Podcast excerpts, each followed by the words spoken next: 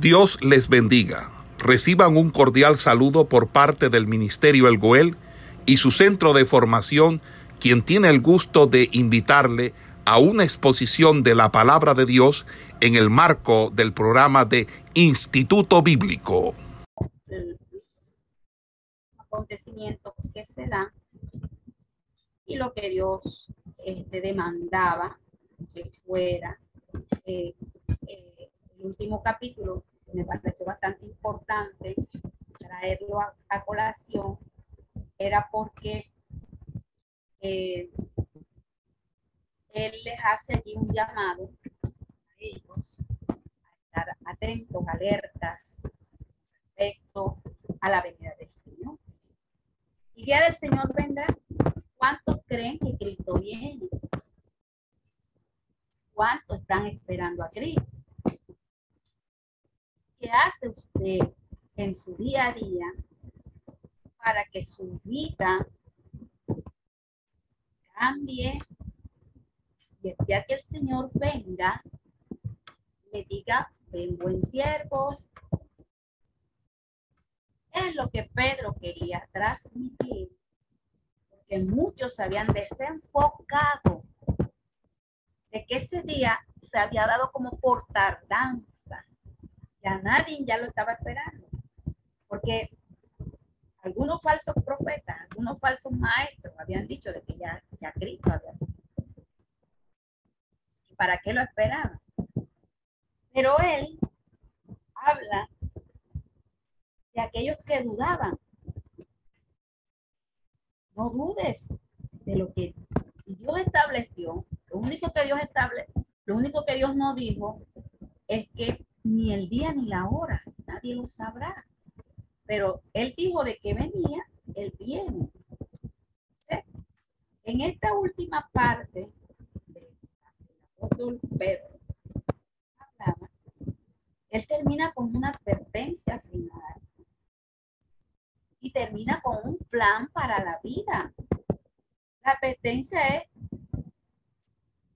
no prestar atención aquellas influencias de esas personas que están puestas solamente para desenfocar la idea o la voluntad que Dios trazó para cada uno de nosotros y es alcanzar la vida eterna, pero siempre está alguien que quiere desenfocarte de lo que está allí a tu alcance, que es alcanzar ese momento. Van a venir muchos a ponerte a dudar, a venir muchos en que te van a decir que, que, no es así, como la, la escritura te lo está mostrando. Entonces, ese, ese momento que habla aquí el apóstol, ya del Señor, era una frase muy común en el Antiguo Testamento y esa frase se usaba para describir los últimos tiempos. Cuando, cuando él expresaba el día del Señor vendrá, era una frase que te estaba indicando un tiempo que era eh, futuro, un tiempo de, que ya había pasado, que se va a dar, que se va a dar, por, pero que era un tiempo futuro. Entonces, este tiempo siempre se relacionaba con la intervención divina en los asuntos de los hombres porque Dios no está limitado por el calendario humano, no tiene que ser el día que yo quiera, el día que otra persona quiera, Dios no está limitado. Dios tiene establecido un día, Dios tiene establecido una hora y esa hora y ese día se va a dar en el tiempo de Dios. Entonces, esto nos muestra, esto nos muestra que la dinámica del apóstol Pedro, ya en este último punto. Y él, eh, Pedro lo tiene bien claro en su mente. ¿Qué clase de personas debemos ser para poder llevar una vida de santidad, para poder llevar una vida de completa piedad? Y la actitud de Pedro hacia Pablo refleja la grandeza del hombre. porque Pablo, el apóstol Pablo, lo habla confrontando a, a la persona, como lo habla en el libro de Gálatas, muestra también una forma. Pero eh, el apóstol lo que quería era transmitir era esta idea. Pedro habla mostrando ese momento de tu esperar con ansias. Pedro se le titula como el gran apóstol del Pentecostés. Se le considera un hombre de de temperamento fuerte, tuvo que vivir un cambio y una transformación. Tuvo que someterse al proceso de Dios para poder alcanzar y llegar hasta este.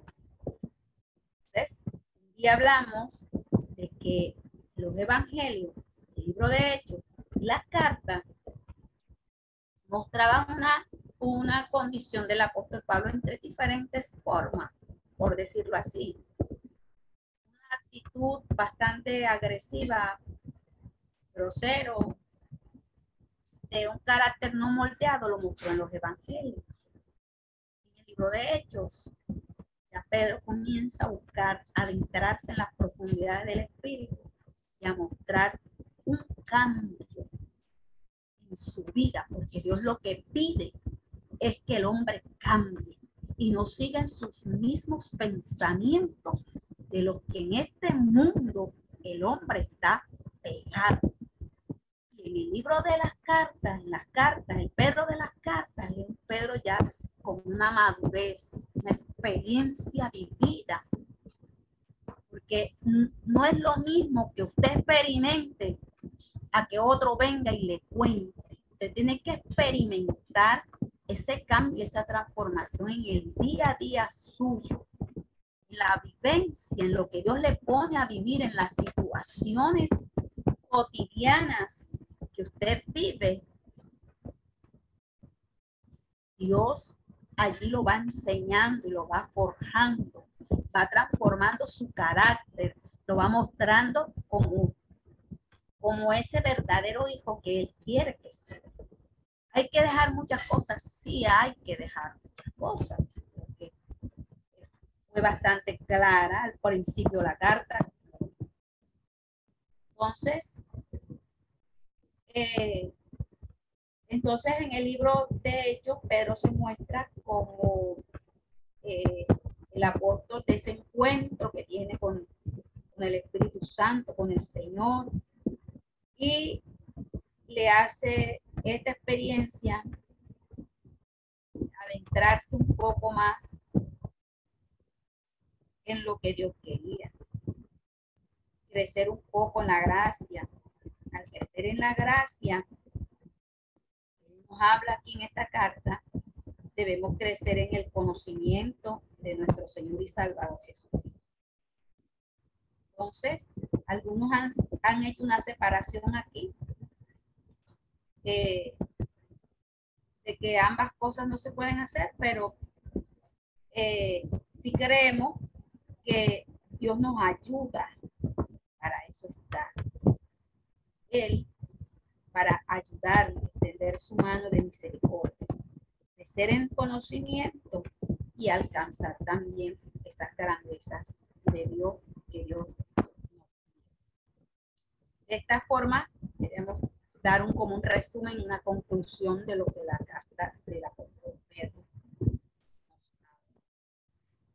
nos vamos a la primera, segunda y tercera carta de Juan. Juan, el apóstol Juan, aquí. Eh, esta es una de las cartas que más a algunos les gusta porque el propósito de esta carta está claro, claramente. Eh, y lo muestra en el capítulo 5,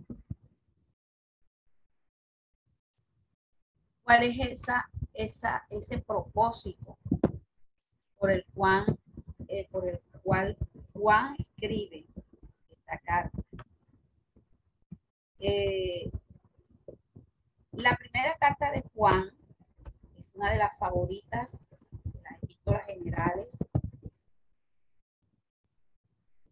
Tiene un énfasis y es la de mostrar con claridad el Evangelio de Jesucristo. Demostrar claramente la salvación. Eso, es el, el énfasis de esta carta. Eh, a ella se le considera una epístola general porque nombra a su destinatario. No de ninguna otra forma lo hace como las cartas normales que mostraban carta dirigida a tal. Esta no. Se cree que esta carta fue enviada a un grupo de cristianos que estaban en Asia Menor. Que este grupo de cristianos estaban siendo afectados por eh, la influencia de esos falsos maestros. Y habían introducido las falsas enseñanzas. Estos maestros algo en particular. Y es que ellos negaban de que Jesús era el Cristo, de que Jesús era el Hijo de Dios. Porque no creían que Dios podía realmente haberse hecho hombre. Por eso le dije que esta carta relaciona mucho el hecho del Evangelio al Señor como el Salvador. Entonces, ellos no podían, no podían entender el hecho, el hecho de la encarnación de Cristo, el hecho de que el verbo se hizo carne y actuó entre nosotros ellos afirmaban tener una revelación diferente, una revelación superior, por la cual ellos tenían un conocimiento directo con Dios, decían los falsos maestros. Afirmaban no tener pecado. Y esto era uno de los puntos claves por los cuales esta carta se escribe. Es para indicar de que en Dios tenemos la vida eterna y para poder alcanzar la vida eterna, para poder alcanzar y conocer a Dios, es necesario de que el hombre crea en el nombre del Hijo de Dios. Esta carta está presentando a Jesús como el Hijo de Dios. Juan escribe para demostrar que no es posible conocer verdaderamente a Dios sin que medie un compromiso con el Hijo de Dios. Sin recibir el perdón de nuestros pecados, y eso lo alcanzamos a través de, Jesús, porque el sacrificio que hizo Jesús en la cruz del Calvario, eso a nosotros nos muestra la grandeza del poder de Dios y esto nos adentra a nosotros a alcanzar también el momento de, la salvación. Entonces, eh, Juan muestra también que para nosotros para nosotros alcanzar el perdón divino de Dios, debemos alcanzar, debemos confesar nuestros pecados y tomar a Cristo como ese puente de ayuda para poder alcanzar a Dios. Porque no hay otro mediador entre Dios y los hombres, sino es Jesucristo. Nosotros no podemos alcanzar si Cristo no está, porque Él es el mediador. Juan también ofrece eh, la comunión con Dios, se puede evidenciar a través de la fe y del acercamiento que nosotros tenemos a Cristo, al obedecer sus mandatos, al establecer una plena comunión con Él, de amarnos los unos con los otros, porque el énfasis que caracteriza realmente eh, esta, esta carta es mostrar el amor de Dios. Es mostrar cómo Dios muestra su amor para con los hombres, habiendo entregado a Jesús. Entregó a Jesús a través de su muerte, tenemos provisto el perdón de los pecados. Y que su amor expresado en su muerte es un ejemplo para nuestra vida, para poder alcanzar eh, la vida eterna. Entonces, Juan nos pide que tenemos que habitar en Él para poder alcanzar toda la plenitud Entonces, en esta primera carta, Juan nos hace un llamado eh, a tener una, una vida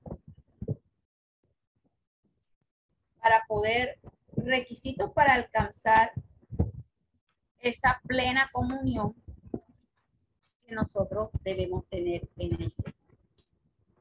Presenta a Jesús, aquí dice el capítulo 1, lo que era desde el principio, lo que hemos oído, lo que hemos visto con nuestros ojos, lo que hemos contemplado, lo que palparon nuestras manos tocante al verbo de vida, haciendo la presentación de Jesús. Nos muestra Dios como luz. Que este es el mensaje que hemos oído desde el inicio, del inicio, eh, en el cual anunciamos que Dios es luz y que no hay ninguna tiniebla en él. Que si decimos que si decimos que tenemos comunión con él y andamos en tiniebla, mentimos y no practicamos la verdad. Pero si andamos en luz, como él está en luz, tenemos comunión unos con otros y la sangre de Jesucristo, su Hijo, nos limpia de todo pecado. Entonces, en este, en este primer punto, cual nos habla acerca de caminar en, luz. Caminar en la luz significa estar limpios de pecado, una, tener una limpieza en nuestra vida. Entonces, eh, en la luz no hay oscuridad. La luz lo que hay es claridad, transparencia, limpieza. La luz simboliza eh, la iluminación, la revelación, simboliza también la santidad, simboliza el gozo, la seguridad.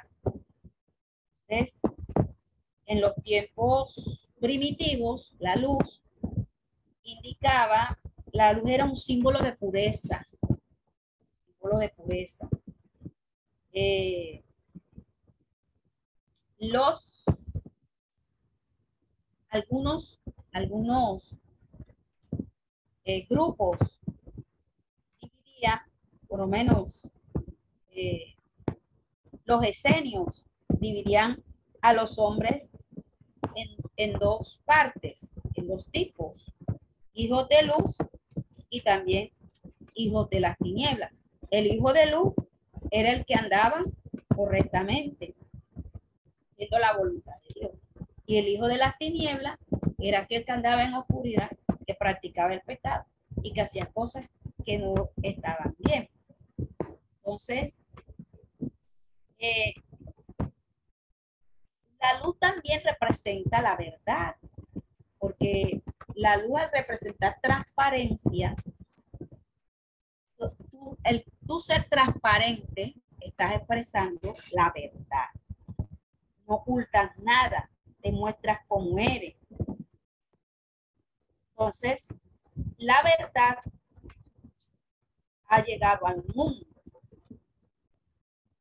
El mundo no quiso aceptar la verdad. Quiso aceptar el cambio y la transformación que traía Jesús. Los que responden con la verdad y los que responden con una vida santa, con una vida consagrada, son los que caminan en luz. Los hijos de luz son los hijos de Dios, los que no tienen nada que ocultar, los que se muestran limpios, íntegros, santos, puros, amados, misericordiosos, justos. Esos son los hijos de Dios. Porque tienen comunión con Dios porque obedecen sus mandamientos, porque hacen su voluntad, confiesan sus pecados.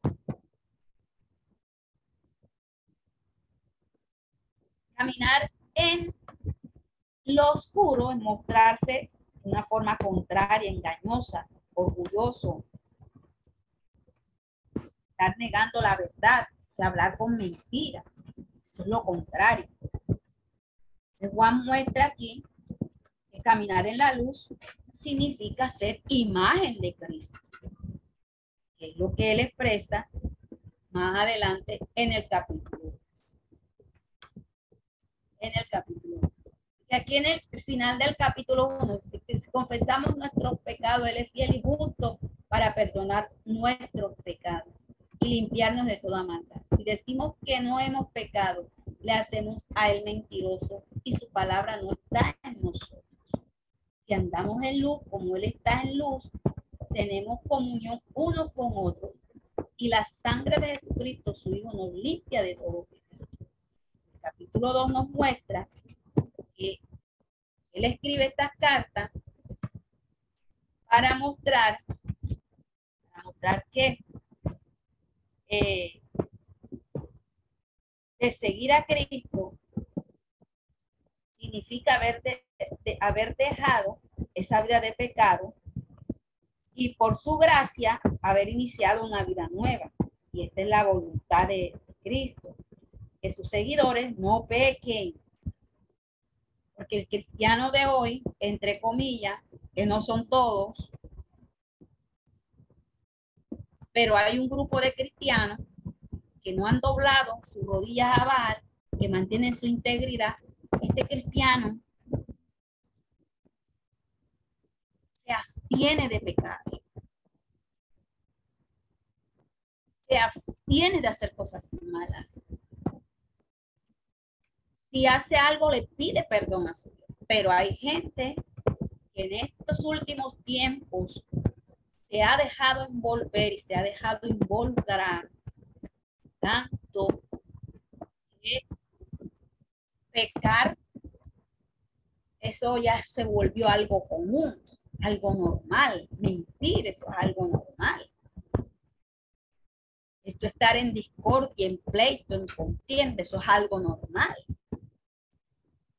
Aquí nos está hablando de otra, de otra forma, porque Juan nos dice que, hijitos míos, estas cosas os escribo para que no pequéis, para que no pequéis. Lo es claro, no pequéis. Pero él dice, si alguno hubiere pecado, abogado tenemos para con el Padre Jesucristo el justo.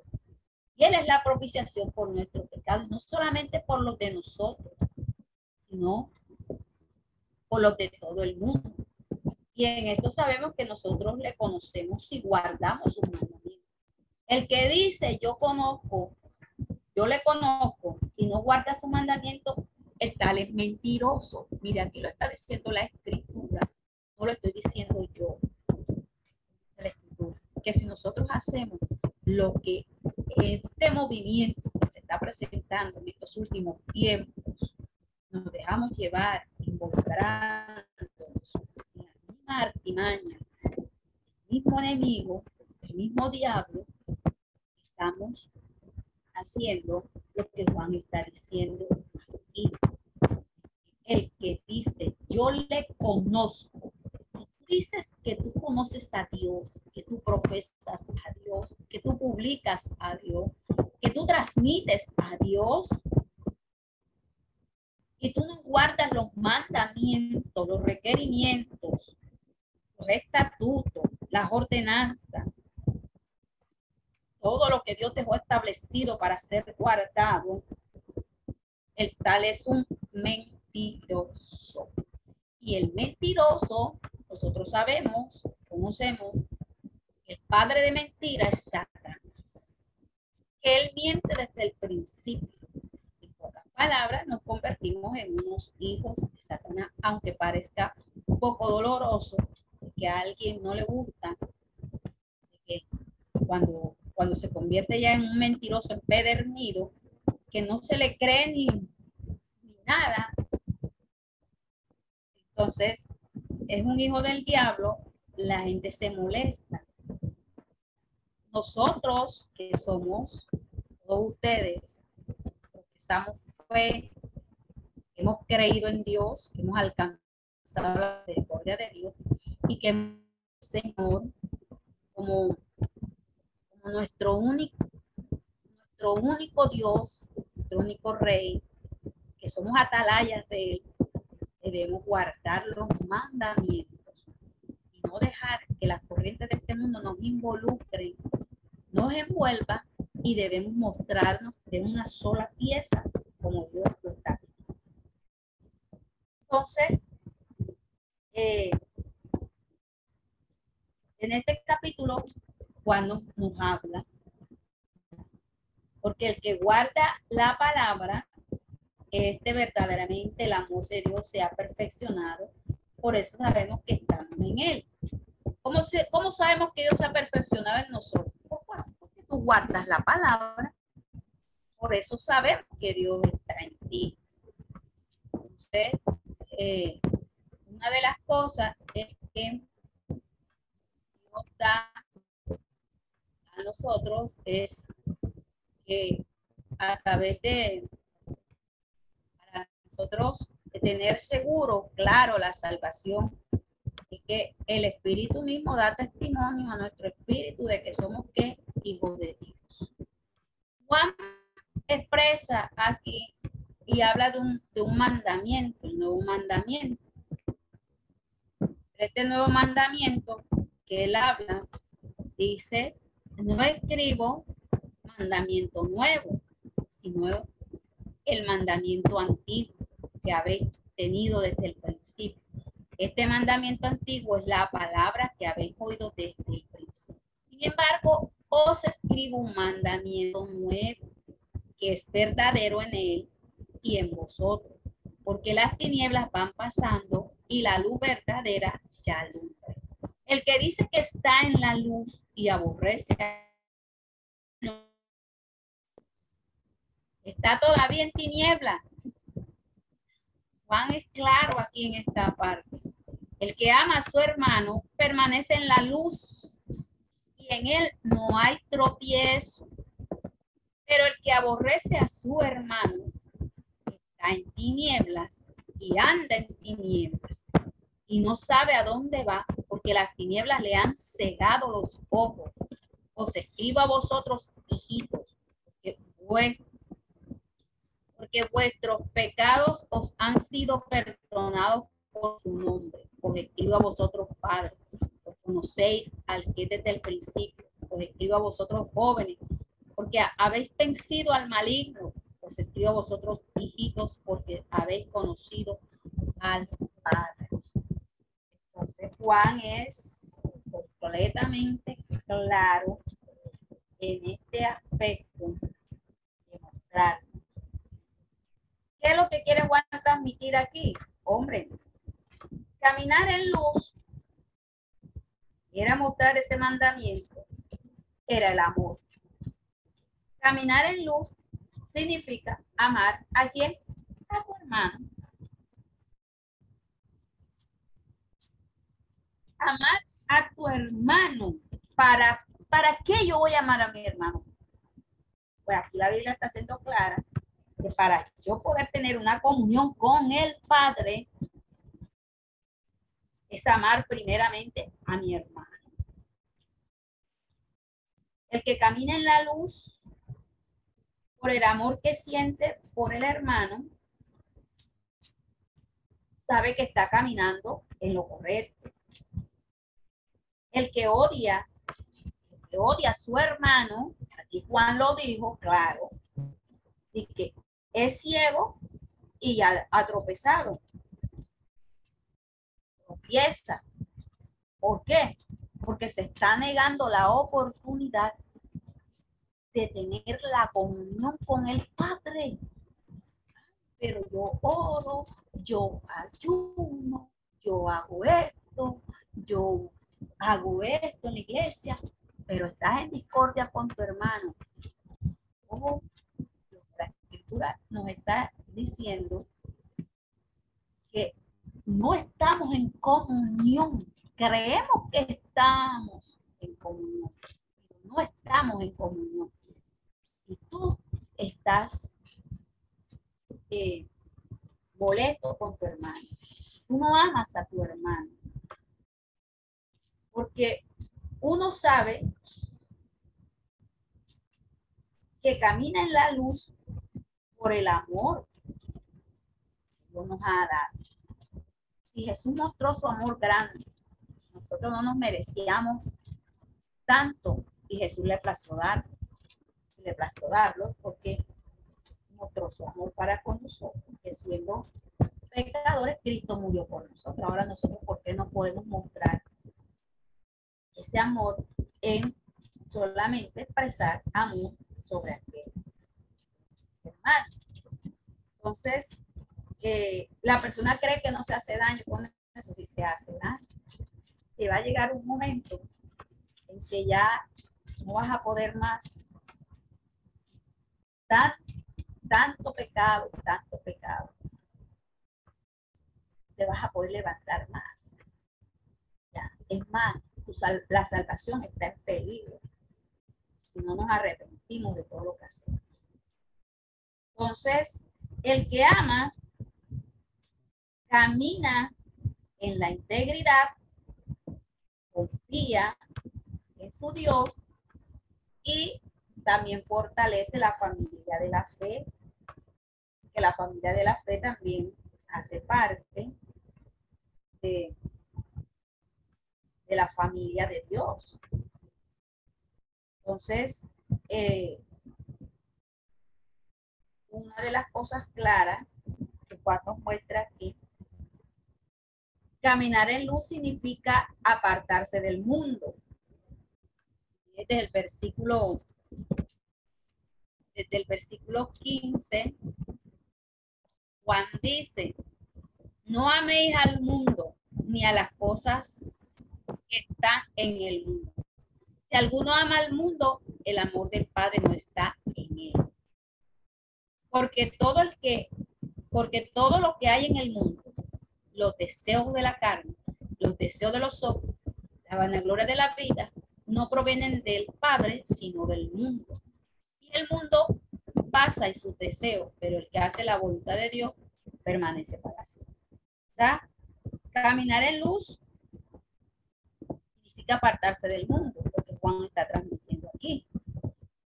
Eh, esa luz que nos ayuda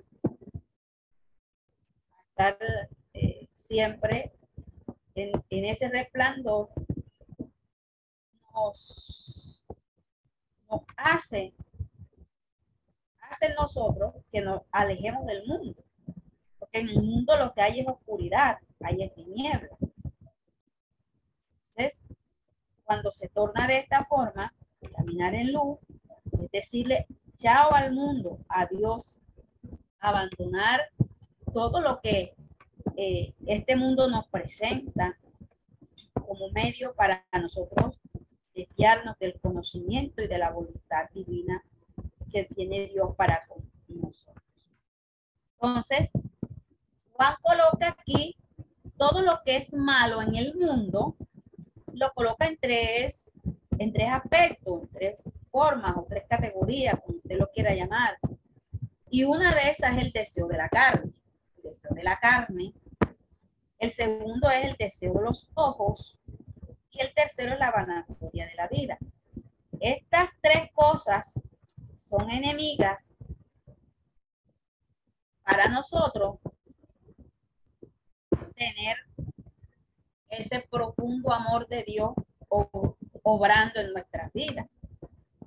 Porque todo lo que estas tres cosas, lo que es el deseo de la carne, la carne siempre le va, le va a usted a estimular a hacer lo malo, a hacer lo que no es bueno, lo que va a ir siempre en contra de los principios de Dios. El deseo de los ojos lo va a llevar a usted a, caer en, en los más bajos de este mundo. Lo va a llevar a usted a ser seducido, guiado por lo que su vista ve, por el colorido que le presenta este mundo, la grandeza que le puede dar. Y la vanagloria de la vida lo puede llevar a usted completamente a, la destrucción completa de su, alma, de su vida. Entonces, lo que estas tres cosas procuran es la perdición para nosotros. Y el que tiene estas tres cosas, el que pone primero estas tres cosas que Juan está apuntando aquí, de primero y apártalo de Dios, ya sabemos que no va a alcanzar la voluntad de Dios. Porque Juan está diciendo aquí que caminar en luz es dejar todo lo vano, todo lo pasajero, todo lo efímero, todo lo que aparenta y todo lo que nos va a llevar a la muerte. Caminar en tinieblas, en pocas palabras, lo que Juan quiere transmitir. Entonces, también él habla desde el versículo 18 de este capítulo 2 hasta el versículo 27 nos habla de, de, caminar en luz, eh, de que es urgente caminar en la luz. ¿Por qué? Porque los tiempos del fin están ya ahí a la vuelta de la esquina. cualquier momento esto se acaba. cualquier momento se va a dar el rapto y nosotros necesitamos estar preparados. Entonces, es necesario, necesario que asimilemos este sentido de la prontitud, de la urgencia que está pidiendo Juan, de tener esos elementos esenciales para nosotros poder alcanzar ese proceso de vivir una vida santa íntegra delante de Dios. ¿Tienen momentos duros?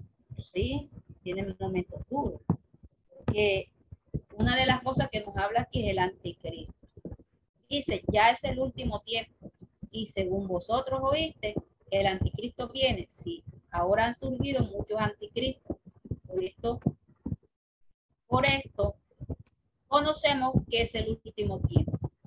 Salieron de nosotros, pero no eran de nosotros, porque si hubiesen sido de nosotros, habían permanecido con nosotros pero salieron para que se manifestase que no todos son de nosotros, pero vosotros tenéis la unción del santo y conocéis todas las cosas. Entonces, eh, vendrá en los últimos tiempos. Pero Juan está hablando que en, su tiempo había muchos anticristos entre los cristianos, porque él está, él está diciendo que salieron de nosotros. Entonces, quiere decirte a aquellos que se han transversado, tomado la palabra de otra forma, y que se han envuelto en las corrientes más de este mundo que lo que Dios quiere dar. Que vendrán los que negarán a Cristo y negarán el Evangelio. Aquellos muchos de los que decían de que conocer a Dios, publicaron a Dios, predicaron a Dios, ahora están negando de que Dios es mentira, de que Dios no es real, de que eso es una fábula, eso es algo inventado. Entonces, ha sido en este momento Juan está definiendo pone el término aquí donde eh, al mismo tiempo que ya no camina en la luz, vendrán los que negarán a Cristo y negarán el Evangelio. el término que él usa es el anticristo. Ha sido definido como aquel que se opone, aquel que se opone a Cristo, disfrazado de Cristo. Y esto es lo que la gente no entiende. La gente le gusta que usted le hable de mentira. Este es el evangelio de este tiempo. Usted le hable de mentira. Pero que usted le hable de arrepentimiento, de perdón, de, de Dios, como verdad, como es, ese mensaje no es de Dios, ese es el diablo, ese no, ya, a lo bueno lo llaman malo y a lo malo lo llaman. Entonces, de esta forma, este capítulo Juan introduce para que estemos alerta eh, de que aquellos que, que, creen llamarse y niegan a Jesús, niegan a Cristo, tales que no son de Dios, es necesario examinar a este tipo de personas. Gloria a Jesús. Eh, también Juan nos habla de tener un nuevo nacimiento, una comunión. Habla eh, hacer de esos hijos, hijos de Dios, tener un nuevo, nuevo nacimiento, un nuevo despertar, una nueva comunión en Cristo, para ir culminando ya. Entonces, en este capítulo, capítulo 3, que nos habla, eh, él habla de, nacer de nuevo y, aquí nos dice que mirad cuál amor nos ha dado el Padre para que seamos llamados hijos de Dios. Por esto el mundo no nos conoce porque no le conoció a Él. ahora somos hijos de Dios y aún no se ha manifestado lo que hemos de ser. Pero sabemos que cuando Él se manifieste seremos semejantes a Él porque le veremos tal como Él es. Semejante a Él porque le veremos tal como Él es y todo aquel que tiene esta esperanza en él se purifica a sí mismo, así como él es puro, así como él es puro. Todo aquel que comete pecado infringe también la ley, pues el pecado es infracción de la. De esta manera, el, el apóstol Juan está introduciendo que hay dos tipos de personas en el mundo. ¿Cuáles son esos dos tipos de personas? Los que hacen lo correcto y los que hacen lo incorrecto. Los que viven en justicia son los hijos de Dios. Y los que hacen el mal son los hijos del diablo. Se dice que el diablo pecó desde el principio el Padre de todo mal. Se muestra a Cristo como aquel que no pecó, que vino a establecer una nueva identidad en el creyente a través de la salvación. Y esa nueva identidad es tu acercarte, acercarte a Él y mostrarte tal como Él es. Este es el que hace lo correcto.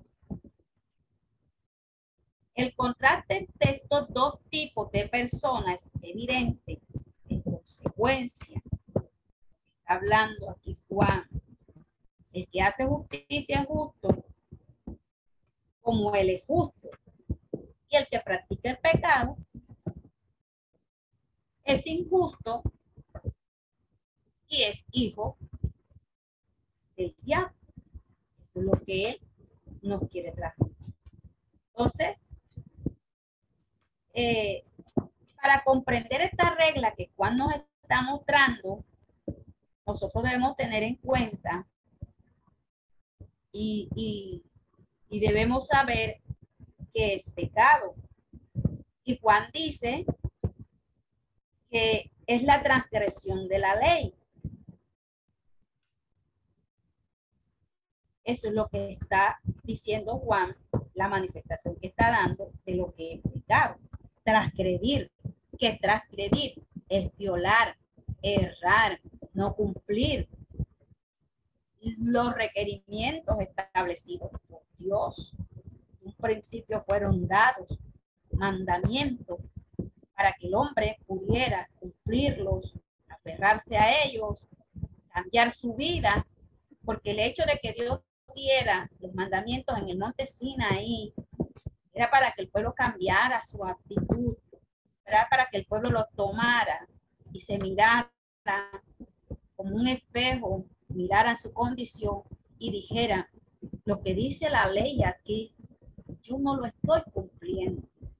Se hicieran un autoexamen y de ahí se diera lo que era el cambio y era la, la transformación de un creyente.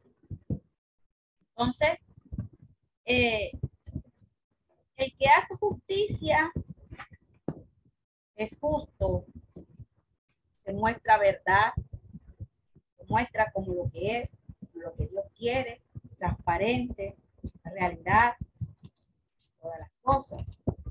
Entonces, esta, esta aclaración que Juan hace, la verdad nos muestra aquí una clara descripción. Porque Juan aquí dice, todo aquel que es nacido de Dios no practica el pecado el versículo 9 del capítulo 3. Todo aquel que es nacido de Dios no practica el pecado, porque la simiente de Dios permanece en él. No puede pecar, porque es nacido de Dios. En esto se manifiestan los hijos de Dios. Los hijos del diablo, todo aquel que no hace justicia y que no ama a su hermano, no es de Dios, porque este es el mensaje que habéis oído desde el principio, que nos améis los unos a los. Y Juan aquí hace una referencia, muestra un ejemplo y dice, no como Caín, que era del maligno, mató a su hermano. ¿Por qué causa lo mató? Hasta hace una pregunta. Porque sus obras eran malas y las de su hermano eran justas porque todo aquel que practica la justicia, sus obras son justas. Honra a Dios con todo lo que hace. Dios se siente eh, regocijado de ver de que hay un pueblo que practica la justicia, que hace vivo esa palabra justicia, porque lo relaciona con Él. Él es el es justo. Él es justo. Dice que eh, no os extrañéis si el mundo os aborrece. Nosotros sabemos que hemos pasado de muerte a vida, en que amamos a los hermanos. El que no ama a su hermano permanece en muerte. Y todo aquel que aborrece a su hermano es homicida y sabéis que ningún homicida tiene vida eterna permanente en él. Entonces, creo que es bastante claro el mensaje de Juan Y en esto hemos conocido el amor en que Él puso su vida por nosotros y también nosotros hemos de poner nuestra vida por los hermanos. El que tiene bienes en este mundo ve a su hermano tener necesidad y cierra contra él su corazón. ¿Cómo mora el amor de Dios en él? Una pregunta que Juan hace. Con esta pregunta culminamos. ¿Qué cree usted? Culminamos la clase haciendo esta pregunta. ¿Qué es lo que está pidiendo Juan aquí? ¿Cómo cree usted que el amor de Dios puede morar en una persona?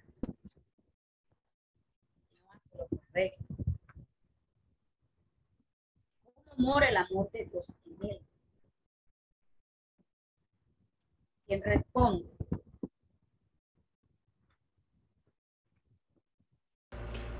Esperamos que este estudio haya sido de bendición para su vida y ministerio. A Dios sea la gloria. Este es el Ministerio El Goel, vidas transformadas para cumplir el propósito de Dios.